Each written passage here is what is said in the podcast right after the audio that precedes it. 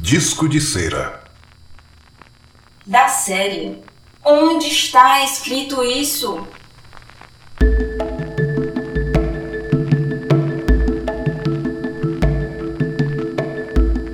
A teoria das metades eternas é uma figura referente à união de dois espíritos simpáticos.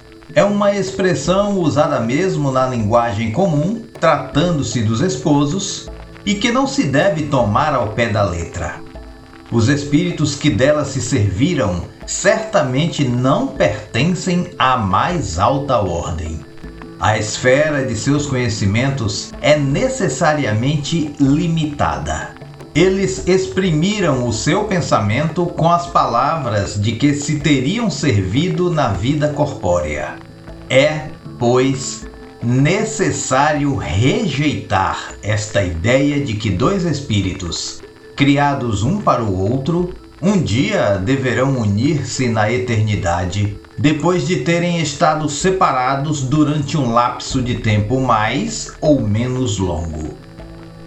Allan Kardec Revista Espírita, Jornal de Estudos Psicológicos, maio de 1858.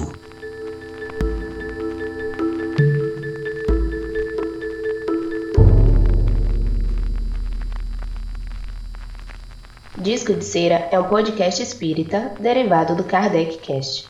Muito obrigado por nos ouvir. Continuem conosco. Um grande abraço.